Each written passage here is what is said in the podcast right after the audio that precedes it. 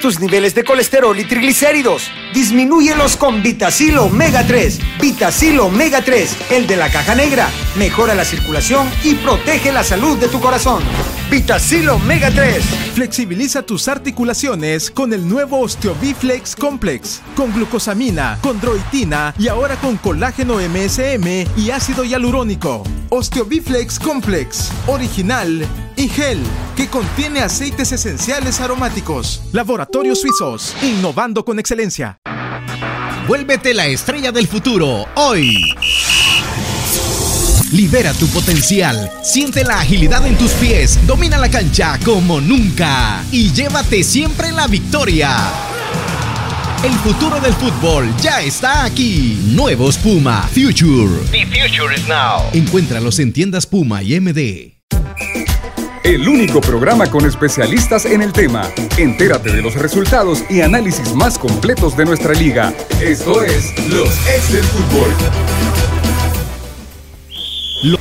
¿Qué tal? Buenas tardes, bienvenidos a los ex del fútbol. Gracias por acompañarnos en este martes, un martes de mucha información deportiva, también de previa de lo que se viene en la jornada número 14 que estaba pendiente este partido entre Firpo y Alianza. También resultados que nos han dejado las semifinales, eh, la buena actuación que ha hecho Panamá frente a Costa Rica con un global de 6 goles por uno en Nations League. Es importante analizar el crecimiento que han tenido estas selecciones, y no de ahora, sino que de antes lo hemos analizado, y no solo en la mayor, sino que desde la sub-17 donde ellos han ido evolucionando y también en el fútbol femenino.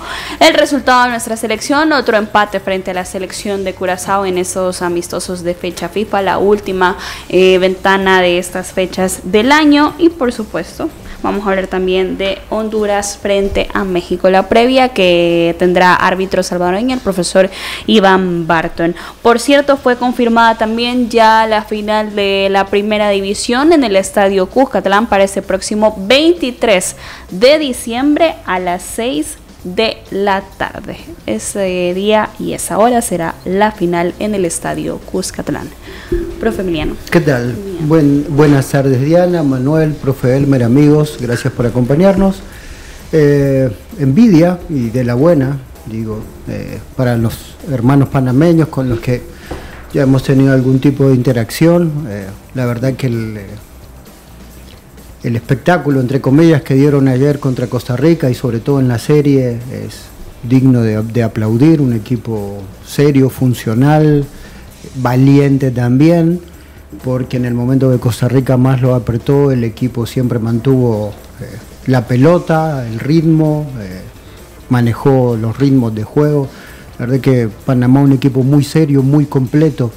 Y eso que Costa Rica es, un buen equipo, se nota eh, una mano diferente en, un equipo que está mutando ¿no? con muchos jovencitos.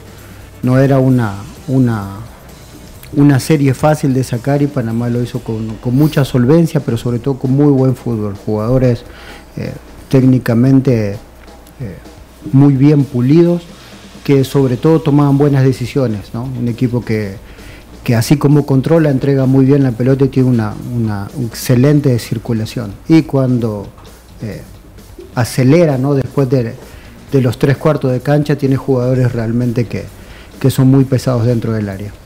Manuel, ¿qué tal? Bien, bien. Diana, un, pues ayer fue un día interesante para mí en el tema de nuestra selección. Eh, yo sé que hay muchos insabores probablemente en el entorno del, del, aficionado de la selecta, hay muchos insabores. Sin embargo, y no es por ser eh, únicamente positivo o ver las cosas del lado positivo, sino que yo creo que hay, hay cosas que resaltar, sí hay cosas que rescatar de, de lo que se ha hecho y pues bueno, vamos a estarlo analizando. Por mi parte, hay, hay, hay, hay cosas que, que, sí vale la pena resaltar y que es bueno que sucedan en este tipo de partidos. Profe Elmer, ¿cómo está? Hola, ¿cómo está Diana, Manuel, Emiliano, todos los radioescuchas a través de Radio Sonora y las plataformas digitales? Bueno, sentimiento encontrado, ¿verdad? Sí. Porque ver el partido que hace Panamá anoche...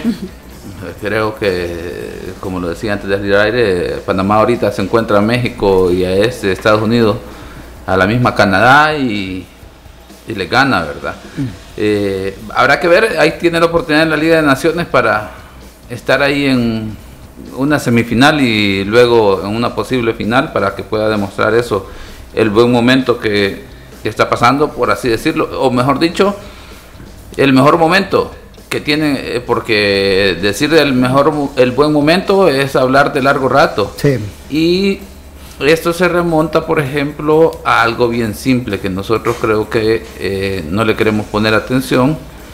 Ni siquiera tenemos que trabajar en el tema inicialmente, ¿verdad? No, no son situaciones que van vinculadas en el tema de terrenos de juego, en temas de infraestructura, en el tema de la misma organización de la federación, sino que si enfocáramos las miradas a los niveles sub 15, sub 17, estaríamos hablando de otra cuestión muy diferente. Ahí está el secreto de Panamá.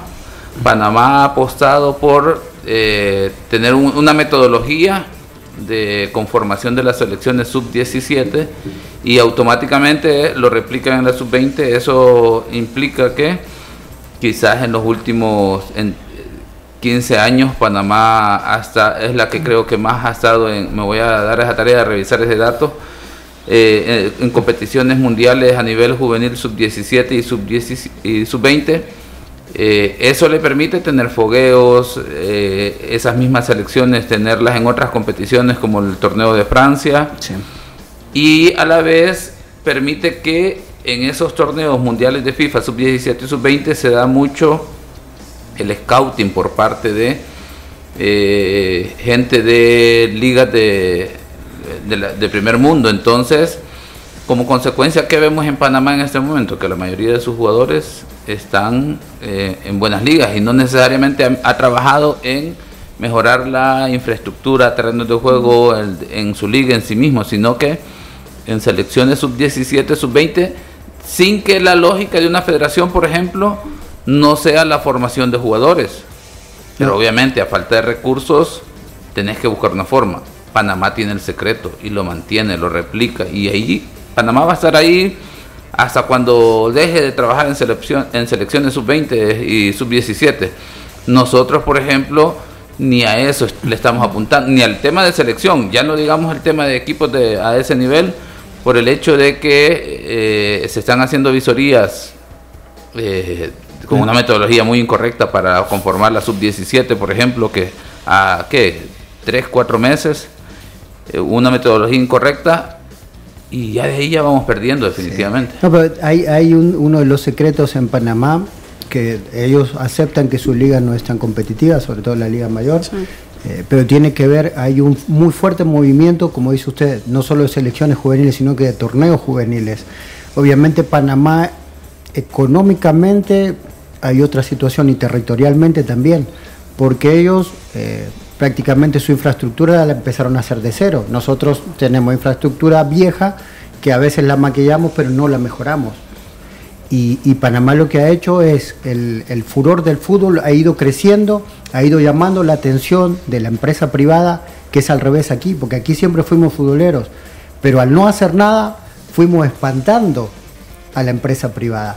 Hay, dos o tres torneos que se hacen en el año con una fuerte inversión de, telefónicas y todo lo demás, de telefonía, en juveniles, que si bien no son fantásticos, pero son muy competitivos. Sub 12, sub 14, sub 16. Eh, y se viera en, las canchas que se juegan. La mayoría son en sintético, pero en sintético excelente, donde los chicos pueden jugar.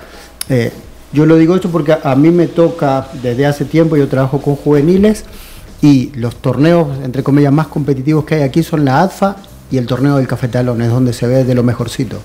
Es el nivel 4, que es el nivel 4 y 5, que son sub 16 ¿no? y sub 14, juegan en una cancha que en vez de arreglarle los pozos le tiran los pedazos de alfombra que sobran de otros lados encima. Han tenido tanta suerte que gracias a Dios no se ha lastimado ningún niño, pero esas son los torneos más competitivos. Y después cuando uno va a la SADFA, realmente en las canchas que se juegan eh, es, terrible que digamos la apuesta del fútbol salvadoreño ha sido con los jóvenes y no y, la apuesta no es nada. Eh, o sea, es marcar una cancha, poner unos uniformes más o menos, eh, tener un sitio o, o, las redes sociales que sean bonitas y con buenas imágenes, pero después la cancha sigue siendo lo mismo y ahí los chicos, por más que uno tenga talento, les va a costar más dar el paso hacia adelante. Por eso es que nos cuesta mucho en juveniles, porque después los encierran en una burbuja en, la selección o en la federación con el poco tiempo de trabajo que normalmente tenemos y, a los chicos les cuesta ir a trabajar internacionalmente en canchas que la pelota corre bien, que solo en un control se tienen que quitar al rival porque tienen un ritmo diferente y porque son biotipos diferentes. Entonces creo que en ese aspecto eh, Panamá ha tenido la suerte de no ser un país futbolero, que el, fútbol se le empezó a meter en las venas y los contagió completamente y que así como contagió a la gente, contagió a la empresa, a la empresa privada dándose cuenta que este, este, esta fiebre del fútbol también le atrae cosas positivas. En cambio aquí fue totalmente al revés. Siempre fuimos eh, futboleros y pasionales y la empresa privada, quienes que normalmente tienen que inyectar estas cuestiones, eh, nosotros mismos con nuestras acciones, digo nosotros, los jugadores, los dirigentes y todos los demás, eh, lo fuimos apartando. Vamos a iniciar hablando de ese tema, del buen momento que está viviendo esa selección de Panamá en el Rommel Fernández, tres goles por uno, frente a una selección de Costa Rica. Y quiero resaltar lo que mencionaba Joel Campbell, el seleccionado costarricense ante esta situación, porque en el global un seis goles por uno. Y él mencionaba sobre esta superioridad que tuvo Panamá en este partido. Hay que quitarse el sombrero, callar la boquita y trabajar. Eso era lo que comentaba Joel Campbell luego de este resultado eh, de esta selección de Panamá, que vive un buen momento y como lo, lo reiteramos, no solo una selección mayor, sub-17 femenino también, a nivel también de los equipos locales ha sido muy importante lo que se ha ejecutado. Los tantos fueron anotados por José Fajardo a los 21, José Luis Rodríguez al 24 y Bárcenas al 43 de penalti. Para Costa Rica descontó Francisco Calvo al 52. Eh, con este resultado hay que recordar que Panamá traía esa ventaja de tres goles por cero en el partido de ida disputado el pasado jueves en San José y que avanzó precisamente a las liga, eh, semifinales de la Liga de Naciones de CONCACAF. Los canaleros lograron uno de los seis boletos en juego para las elecciones de CONCACAF en la Copa América, que va a celebrarse en junio y julio del 2024 en los Estados Unidos. Los panameños creo que todos estamos de acuerdo, fueron muy superiores en ese partido, buenas transiciones de juego, volumen, ritmo. No sé, ¿qué más podemos destacar de una selección que deja entrever con el resultado lo que está ejecutando en intensidad y también individualmente creo que tiene grandes jugadores?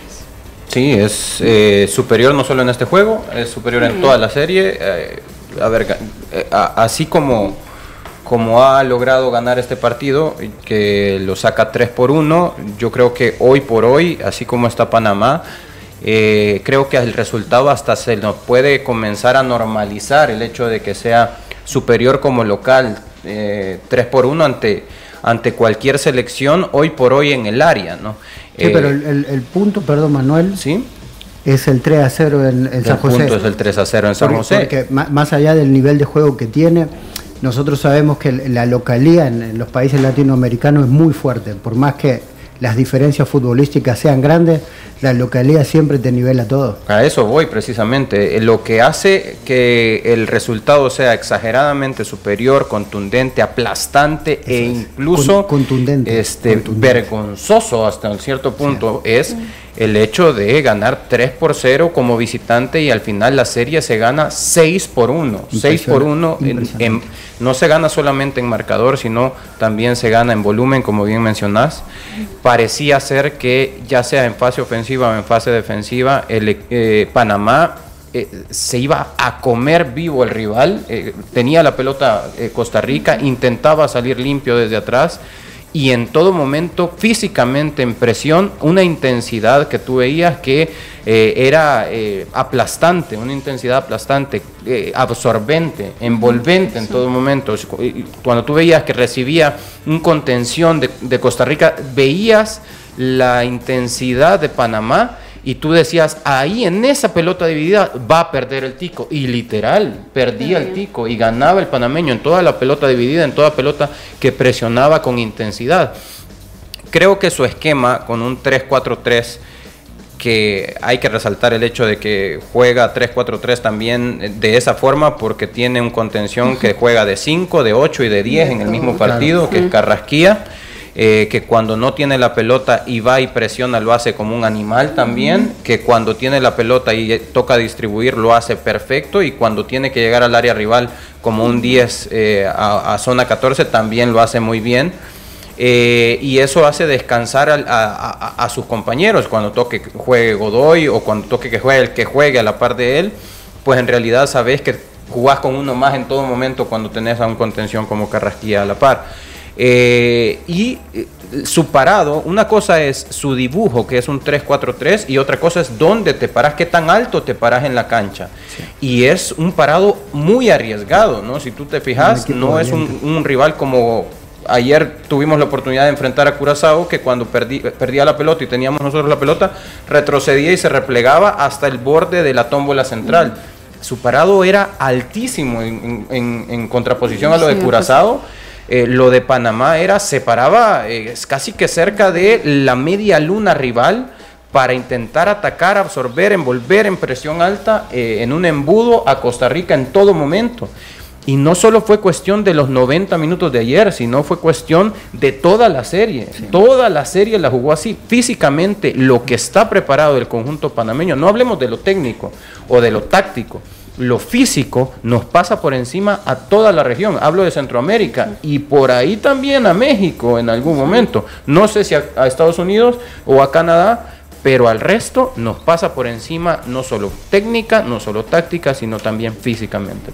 Y creo que Manuel ha mencionado puntos importantes y es el medio campo y cómo trataba también esta selección de Panamá de saltar todas las líneas. Eso fue muy importante que a pesar que llevaba ese resultado ya a favor de tres goles por cero, no se durmió como decimos, sino que al contrario, fue muy intenso en cada una de sus líneas. Creo que también cómo colaboran los delanteros al momento de hacer la zona defensiva, eso es muy importante y es lo que refleja que es un equipo, este es un equipo completo en cada una de las fases del juego que ellos tienen que ejecutar. No, es un equipo primero contundente, ¿no? Y, la contundencia no tiene que ver con, de cara al arco, sino que contundente en todos sus movimientos.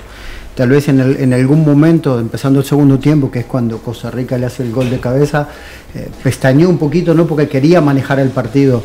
Y, Costa Rica en el gol no se lo dejó, eh, hizo un par de cambios poniendo gente joven y cuando volvió a apretar otra vez el acelerador Panamá. Y, en eso hay que mencionar también que la llegada de Joel Campbell fue importante para los chicos porque en ese momento de que Joel ingresa al terreno de juego se da eh, el tanto de Calvo. Y, tira, y Joel tira tres o cuatro tiros libres más con la calidad que obviamente él tiene y clarifica, ¿no? Más allá de que físicamente ya Joel no, no tiene el cambio de ritmo ese que obviamente todos le conocimos y que le sufrimos pero de la cabeza está impecable.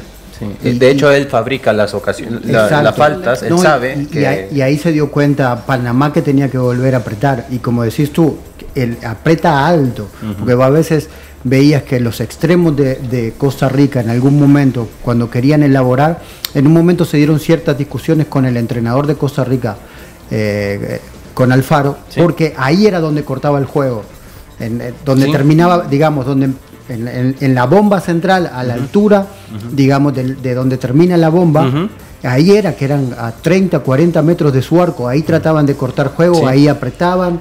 Eh, o, de última eh, sacaban la pelota afuera. Entonces, eh, Panamá es un equipo que toma muy buenas decisiones. Ojo, pero no solo no recuperaba la pelota en esa zona con sus delanteros, sino que quienes estaban ya no eran, los laterales, eran los, laterales, los centrales, los centrales. entonces te habla de un equipo compacto que juega en bloque, que aprieta alto, pero que no con esfuerzos aislados de sus delanteros, sino que ese empuje, esa presión alta no es viene determinada porque mi delantero me jala a apretar, sino que es un empuje desde atrás, vamos que vamos y me la voy a jugar y me voy a arriesgar a tener 50 metros a mis espaldas, pero sé que físicamente estoy capacitado y estamos bien armados para aplastar y absorber al ¿No? y, eso lo clarifica una jugada que es eh, lo que después termina siendo anulado eh, por posición adelantada, que es una pelota que eh, ataca a Costa Rica, Panamá rechaza y salen todos a, pasando los tres cuartos de cancha, ¿no?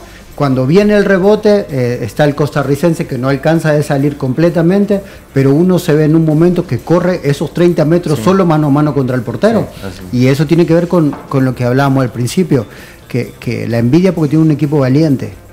Aunque, y valiente a la hora de tener la pelota porque no solo juegan los volantes, obviamente lo de Carrasquilla y Bárcenas es otra cosa, pero los jugadores de atrás te sacan la pelota limpia, no son los, los, los, antiguos defensores panameños que la revolean, no, te la sacan limpia y eh, intentan uno contra uno en espacios que a veces uno dice que no tenés que intentar, entonces, eh, y ahí es donde generan la, las sociedades o las superioridades, ¿no? Cada uno primero juega su partido en su espacio y después obviamente la suma de todo eso hace que el equipo termine eh, superando al equipo rival.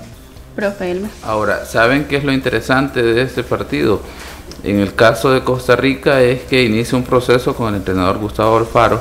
Sí. Y pues enfrentarse a Panamá en tus primeros partidos y luego llevar estos resultados te la pone difícil en términos de la credibilidad, la confianza que pueda generar. Pues obviamente ahorita todos los hasta la misma hasta los mismos dirigentes que me imagino que lo contrataron han de estar diciendo no sé si toma, si tomamos la decisión correcta porque dudarán del desempeño de ellos, de lo que pudo haber generado el mismo entrenador, pero obviamente también, ¿verdad? Dentro de la lógica uno diría, es que ha tenido al equipo en mejor estado de forma en este momento de la región y como consecuencia muy complicado. Ahora, la capacidad de reinventarse del entrenador, de tratar de replantear a esta Costa Rica de cara a lo que viene para el próximo año será muy interesante. Tiene un, equipo, tiene un equipo joven, hay cuatro o cinco jovencitos interesantes. Salvando las diferencias, porque sí, creo que estamos muy lejos de lo que es Costa Rica hoy en día, incluso con el papel que ha hecho en esta serie Costa Rica, creo que estamos muy lejos, porque, eh, que luego es el siguiente tema, lo que nosotros estamos mostrando. Eh, un entrenador con experiencia, en este caso, en el fútbol latinoamericano, al frente de un país donde tiene una base de jugadores, donde no han parado los procesos de formación a nivel de clubes y de selecciones, que vienen de cambiar a un entrenador nada más ni nada menos que lo llevó al mundial, pero de igual forma no estaban satisfechos con lo que estaba generando y a partir de eso hacen un cambio. Eso es tener claro el rumbo de lo que quieren para su fútbol. Exacto, entonces ahora lo, lo interesante será Vamos a ver lo que genera Costa Rica a pesar de la forma en que inició, que podríamos, insisto, salvando las diferencias, cómo inicia Rubén de la Barrera con un Martinica, una serie frente a Martinica en, una, en unos partidos que nosotros diríamos, bueno, no debió haber iniciado él por lo, lo que comprometido que implicaba eso. Lo hizo y bueno, ahora habrá que ver cómo eh, nosotros o Rubén de la Barrera replantea la selección para tratar de construir un proyecto que pueda competir, y yo lo digo así, competir en la siguiente eliminatoria. Ni siquiera en ese momento uno dice aspiraciones a clasificar al Mundial, competir en la eliminatoria en relación a lo que puede hacer Gustavo Alfaro con Costa Rica. Vamos a hacer nuestra primera pausa, regresar vamos a hablar también del partido de nuestra selección, ese empate nuevamente frente a la selección de Curazao y lo que Honduras quiere hacer hoy ante la selección mexicana. Los ex del fútbol, regresamos. Vuélvete la estrella del futuro hoy. Libera tu potencial, siente la agilidad en tus pies, domina la cancha como nunca y llévate siempre la victoria. El futuro del fútbol ya está aquí. Nuevos Puma Future. The future is now. Encuéntralos en tiendas Puma y MD. ¿Te sientes estresado, con poca paciencia y te cuesta dormir? ¡Tranquilo! Toma Nervitran. Disminuye el estrés, la ansiedad y el insomnio. Con Nervitran recuperas tu lado bueno para tu tranquilidad y el bienestar de tu familia. Para esas molestias intestinales, los médicos recetamos colitisil. Colitisil favorece la digestión, evita los molestos gases y alivia la inflamación. Colitisil 100% natural. Contiene enzimas digestivas que previenen y alivian la colitis. Laboratorios Suizos, innovando con excelencia. Vuélvete la estrella del futuro hoy.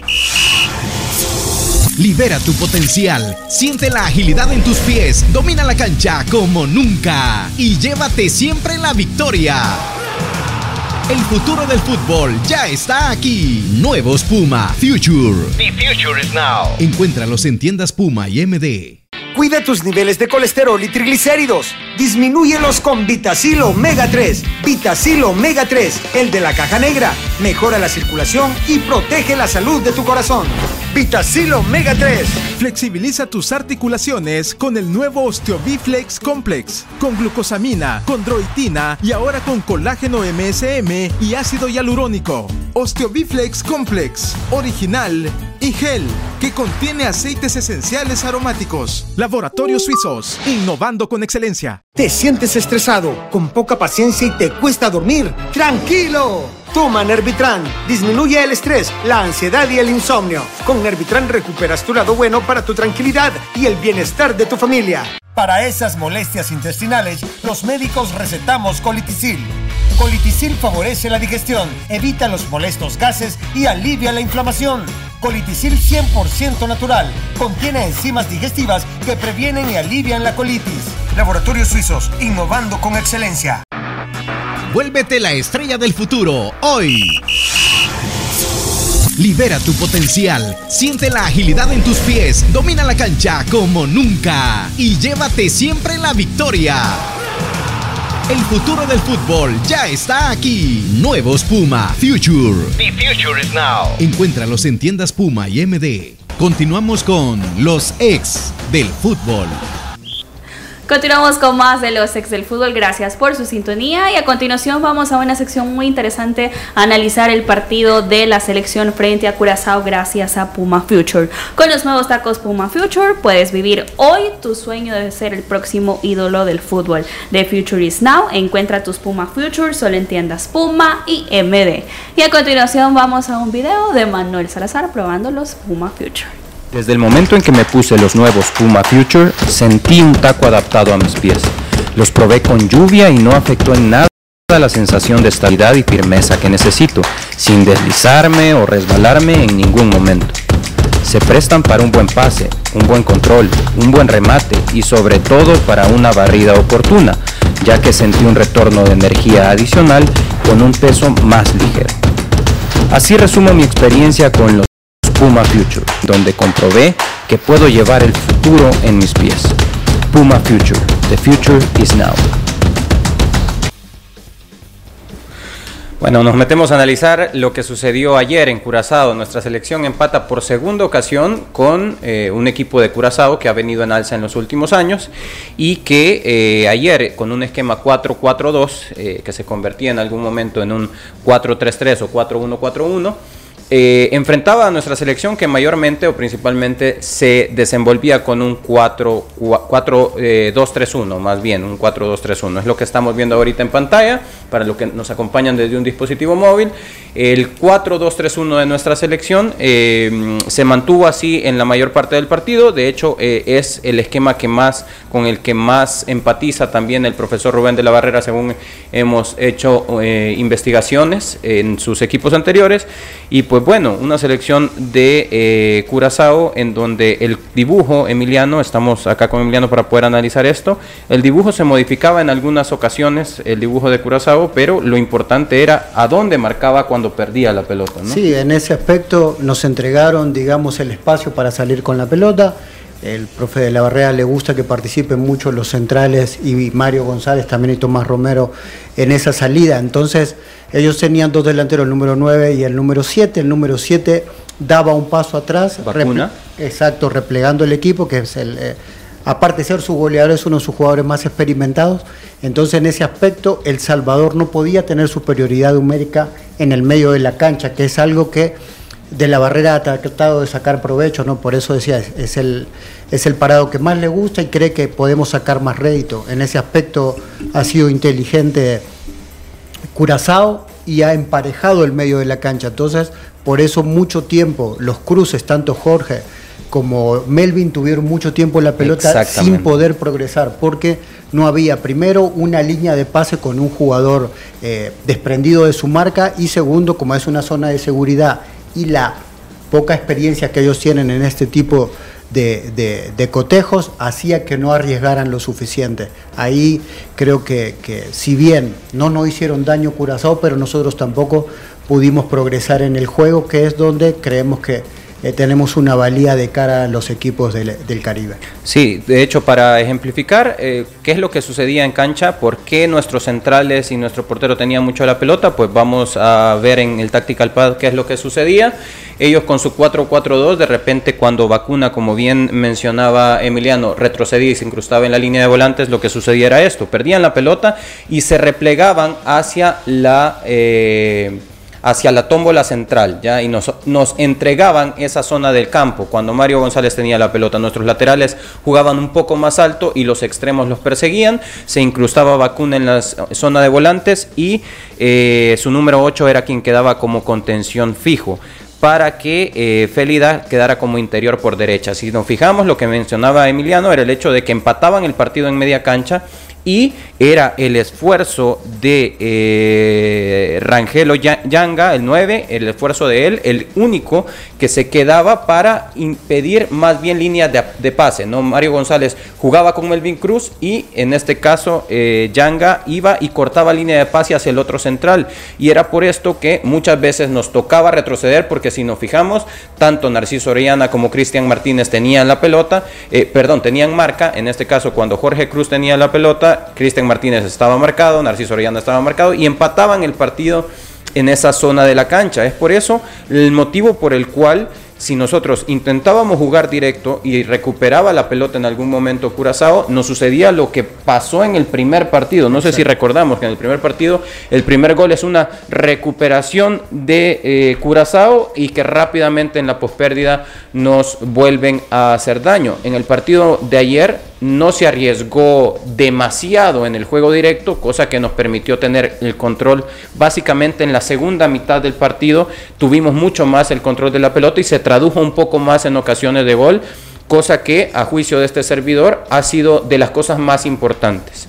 Eh, más allá de eso, Emiliano, del transcurrir del partido, más allá de eh, cómo sucedía esto en cancha, lo que sí quisiera yo en algún momento platicar contigo es habían varios objetivos de esta gira, ¿no? Y un par de objetivos era mencionar, hay una eh, intención por parte del profesor de la barrera de renovar caras, ¿no? De ver de quién puede echar mano y por mencionar algunos nombres, vemos dos centrales que te han demostrado que en algún momento, tal vez no para ser titulares de entrada, pero que en algún momento puedes contar con ellos. Pueden ser emergentes, sí.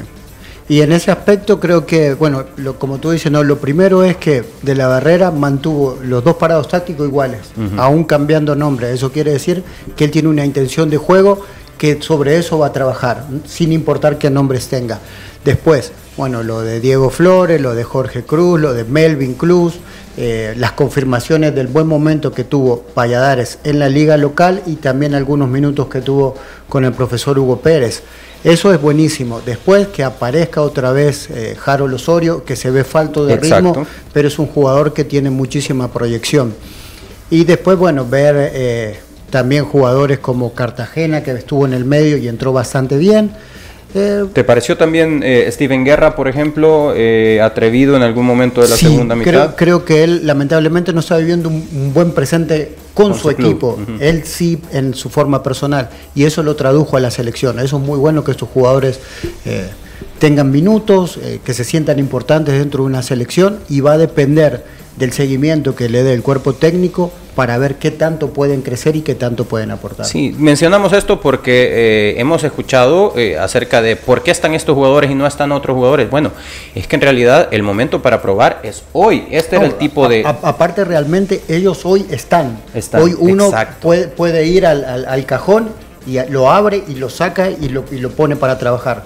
Los otros son todos una incógnita. Están, primero están lejos, después algunos están con...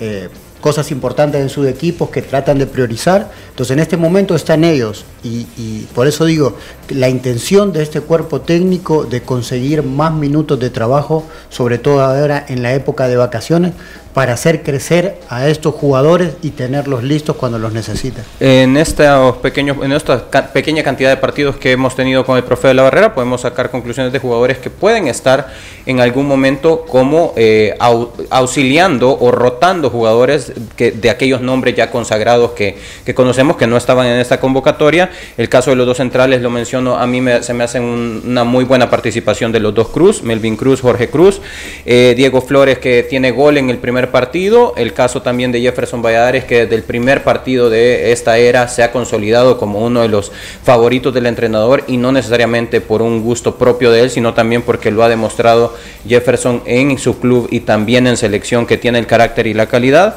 Aparte de eso, la incorporación de Harold Osorio, la incorporación de un Steven Guerra que también puede en algún momento eh, aportar también al equipo y ni hablar de la confirmación de un Steven Vázquez que ayer consolida su participación con gol también, ¿no? Sobre, todo por eso, porque en, los últimos dos torneos hemos hablado mucho de Steven, que no era llamado a la selección y cuando era llamado no jugaba nunca, entonces no podía demostrar para qué estaba hecho, con un buen presente en su equipo. Eh, en su equipo tampoco juega como, como punta específicamente, pero todos sabemos que él es un un 9 de área. Por suerte, se ha convertido en un 9 de área con buena circulación de balón.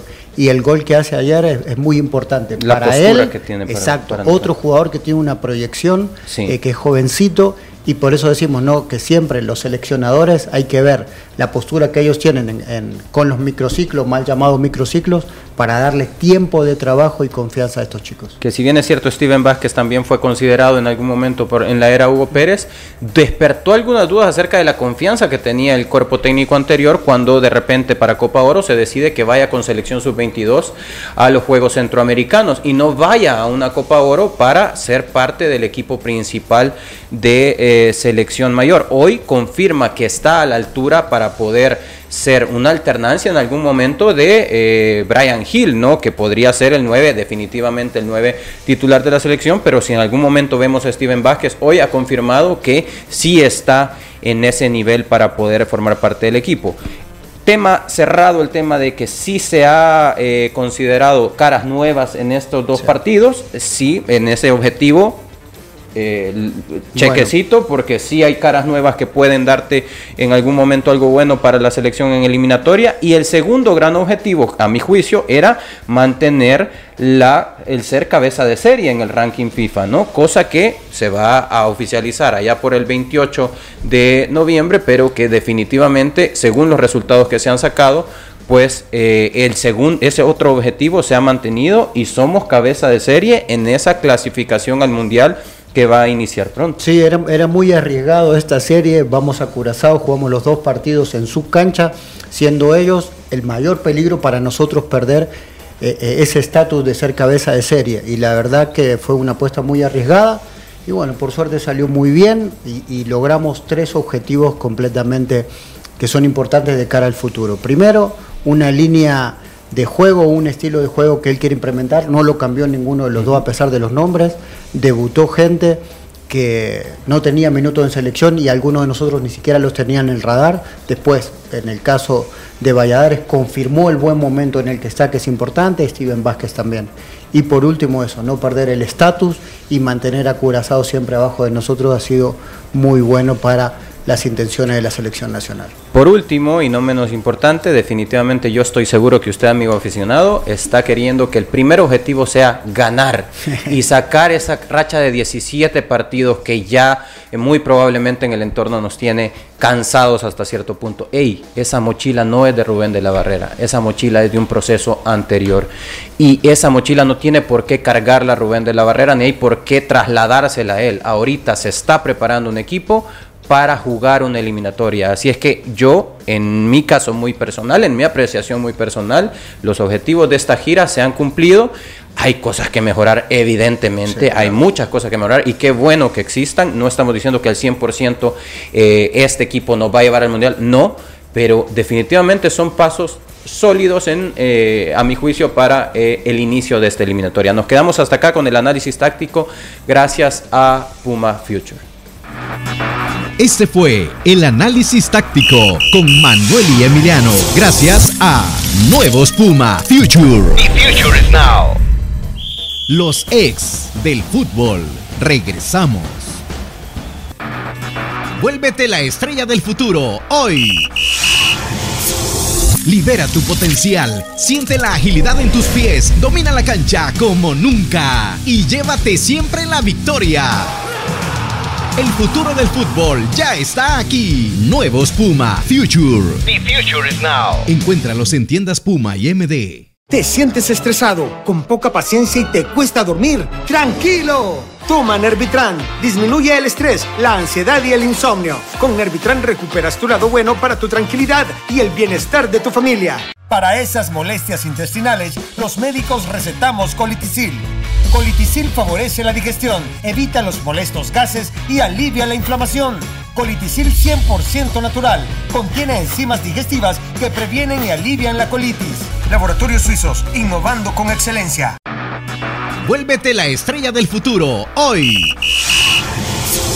Libera tu potencial, siente la agilidad en tus pies, domina la cancha como nunca y llévate siempre la victoria. El futuro del fútbol ya está aquí. Nuevos Puma Future. The future is now. Encuéntralos en tiendas Puma y MD. Cuida tus niveles de colesterol y triglicéridos. Disminúyelos con Vitacil Omega 3. Vitacil Omega 3, el de la caja negra. Mejora la circulación y protege la salud de tu corazón. Vitacil Omega 3. Flexibiliza tus articulaciones con el nuevo Osteobiflex Complex, con glucosamina, condroitina y ahora con colágeno MSM y ácido hialurónico. Osteobiflex Complex, original y gel, que contiene aceites esenciales aromáticos. Laboratorios Suizos, innovando con excelencia. Vuélvete la estrella del futuro hoy. Libera tu potencial, siente la agilidad en tus pies, domina la cancha como nunca y llévate siempre la victoria. El futuro del fútbol ya está aquí. Nuevos Puma Future. The future is now. Encuéntralos en tiendas Puma y MD. Continuamos con los ex del fútbol. Continuamos con más de los ex del fútbol en este martes. Gracias por su sintonía y a continuación también vamos a analizar otro de los partidos pendientes que se vienen. Honduras frente a la selección de México. México-Honduras. Hay que recordar el resultado de ida 2 por 0 en Tegucigalpa a favor de la selección Catracha. Este partido está programado a las 8.30 en el Estadio Azteca. Por cierto, hay una curiosidad en este escenario y es que la Federación Mexicana de Fútbol ha puesto las entradas o las localidades más baratas en el Azteca al 2 por 1 para este partido frente a la selección de Honduras. Jaime Lozano también, dígame. A mí me gustaría eh, poder platicar de esto con Faitelson, que habla que son de gigantes y tener que incentivar así a tu gente, que sobra, Sí. 150 millones de personas sobra gente. Son el grande de Centroamérica. Y lo peor de todo es la logística. Lo tuvieron, tuvieron cuatro horas esperando a- al equipo de Honduras en el aeropuerto. Sí. Lo hicieron viajar muy mal. Sí. no y- les han dado un buen transporte y, para que, su y, que, y que no digan que, que la logística de, de- de nuestros hermanos mexicanos no puede darle un transporte correcto. Están asustados. Sí. Con todo lo que tienen, están asustados. Y en esa situación eh, que entra también un director técnico al momento de una previa de brindar sus declaraciones a la prensa, el profesor Jaime Lozano, el técnico de la selección mexicana, ha dado énfasis en que tienen que ganar sí o sí, que el resultado es que los debe clasificar a la Copa América y que también están conscientes de que deben de ganar dos goles, eh, de más de dos goles para asegurar precisamente este boleto a la Copa América del 2024. ¿Qué piensan acerca de que México trae esa derrota 2 por 0 frente a Honduras en Tegucigalpa y ahora tienen que sacar un resultado favorable y tienen que tener esa responsabilidad de, sacar más de dos goles en casa? Pienso que capacidad tiene, capacidad para hacerlo tiene. eh, creo que es un cuerpo técnico que está conectado con la plantilla, que está conectado con los jugadores, que si cierran filas y no se dejan eh, no se dejan contaminar por un ambiente tóxico que hay en el entorno de México, porque lo que mencionaba Emiliano es una vergüenza eh, que México esté, esté haciendo vivir a un equipo eh, centroamericano, lo que está viviendo hoy por hoy Honduras, me parece una vergüenza teniendo las capacidades y los recursos que tiene. Eh, no lo digo con dolo, lo digo porque es así, es una vergüenza, así como en algún momento ellos mencionan que es una vergüenza alguno de nuestros territorios o de nuestros estadios o de nuestra infraestructura. Pues yo digo, es una vergüenza que estés tratando así a un rival si deportivamente en teoría sos capaz de poder aplastarlo y nosotros no existimos como, como deporte. ¿no? No, no lo digo por todos, no estoy generalizando, pero muchos de eh, los medios mexicanos sí hablan de eso. Entonces, ¿por qué tenés que vivir esto? ¿no? ¿Por qué tiene que ver eso con lo que tú decís, con la contaminación mediática que hay. Sí. Entonces hace que los directivos, entre comillas, tomen estas medidas, porque no vamos a echar la culpa de esto a ningún jugador mexicano, ni, Ni a segura- Jimmy. ni seguramente Jimmy Lozano habrá No. pedido esto. Tú, Manuel, tuviste la posibilidad de ir a representarnos en estas situaciones y vos sabes que vas al aeropuerto, tenés un bus de primera a la hora que tenés que ir. Y te- Accesos de primera, de no primera y cuando te vas a hospedar, te vas a hospedar a hoteles de primera. Por eso me- en ese aspecto los mexicanos siempre han sido excelentes anfitriones. Por eso esto no es un accidente. No. Definitivamente Mm. no es un accidente. nada. No ha pasado un accidente que ponga a, eh, a Honduras en esta situación y que hay que comprender algo. No hay nada que comprender. Esto no es un accidente. Lo que está viviendo Honduras es algo, a mi juicio, premeditado. Sí, Eh, claro. Yo, yo hace 15, 20 años eh, fui por el campeonato centroamericano a, a, a Torreón, a Coahuila, y fue en el, el hotel, el mejor hotel que me he hospedado en mi vida. nos, nos, nos, nos- nos clausuraron un piso completo, un nivel completo para FAS Ujú. de El Salvador. Y así te das cuenta, los anfitriones, o sea, el buen anfitrión que es el mexicano y que eh, siempre, más allá de su superioridad, él sabe que las condiciones para tu rival no tienen nada que ver con tu capacidad, sino que con lo que se debe hacer en el protocolo. Entonces, Nada que ver con lo- sana competencia. Sí, lo que tú decías está completamente eh, dentro de la realidad. Sí, eh, y nada más mencionar, o sea, quiero cerrar con, con lo que inicié, que es el hecho de que México tiene la capacidad y que no necesita estas cosas para poder hacerlo, que tiene un cuerpo técnico que a mí me parece fabuloso, me parece espectacular que eh, un entrenador que se desenvuelve tan bien como se desenvuelve Jimmy Lozano, que ha tomado la papa caliente en momentos duros, difíciles, que ha llegado como interino en su momento en Copa Oro y que se quedó hasta conseguir el título, que ya dio un título, que ha tenido un traspié en Honduras, sí, ha tenido un traspié en Honduras, pero que creo que la capacidad le sobra a este equipo y a este cuerpo técnico para sacarlo adelante de manera deportiva y no extradeportiva. Una selección mexicana que no va a poder contar con su portero, con Memo Ochoa, debido a una lesión. Eh, y mencionaba también el profesor eh, Lozano de que no pasa nada, de que él no depende de un solo jugador, sino que tiene un equipo muy completo. Profe Elmer, hay otra situación que entra eh, en discusión, en polémica también, tras este partido al tener un árbitro salvadoreño. Muchos periodistas mexicanos, eh, también prensa hondureña, han ido algunos en contra, otros en favor de lo que puede ser el profesor Iván Barton, eh, sobre todo porque recuerdan aquel penalti que se le pita a México eh, en, esas, eh, en ese camino a Qatar. ¿En qué puede estar una presión, digamos, para un árbitro? Sabemos un escenario que mm, cómo juega, porque no lo vamos a negar cómo juega el Azteca también a favor de una selección mexicana y de cómo pueda presionar también Honduras al momento de, de- de hacer su estilo de juego. Sí, en ese sentido, eh, por eh, empezar por el final, en el sentido de que yo creo que el, el Estadio Azteca realmente no pesa como, no sé, Manuel, qué, qué- qué sens- sensaciones le ha generado. Yo tuve la oportunidad de estar ahí, de hecho, en dos, en México-Honduras y en otros partidos. Y en lo personal, si comparas el Azteca con el Estadio Cuscatlán, en su mejor momento, el Estadio Cuscatlán, hay una gran diferencia. Estoy totalmente de acuerdo, no he dicho eh, ninguna Y mentira. ni siquiera y ni siquiera el tema del terreno de juego. El, el Estadio Azteca es una mesita de billar, como hacemos la, la analogía en términos de lo mejor que puede ser un terreno de juego. Más allá de eso, que es un elemento importante, es el tema del contexto. Cuando uno está ahí, no escuchas nada porque es un sonido tan estridente que se vuelve un zumbido, exacto, esa sería la palabra. Como cuando eh, escuchábamos en Sudáfrica 2010 La bubucelas, bubucela, algo uno así. está dentro de la cancha y uno solo escucha. Exacto. Es demasiado grande como para que se pongan de acuerdo. Solamente se ponen de acuerdo en el grito homofóbico, no Ajá, profe, exacto. cuando va a despejar el, el arquero, en ese grito homofóbico pues sí se ponen de acuerdo. Pero de ahí no es que se sienta la afición jugando en el partido, como si se siente en el Cucatlán. En el Cucatlán o en el caso de eh, San Pedro Sula o Tegucigalpa, por ejemplo. Son de los tres escenarios que, si uno le pregunta a los mexicanos, a los estadounidenses, San Pe- San Pedro son los, Sula es los dos, eh, los tres escenarios que más pesan en términos de un partido de fútbol en cuanto a la localía. Eh, aquí en este partido, obviamente, ya los dos, digamos, los entornos eh, están jugando su partido.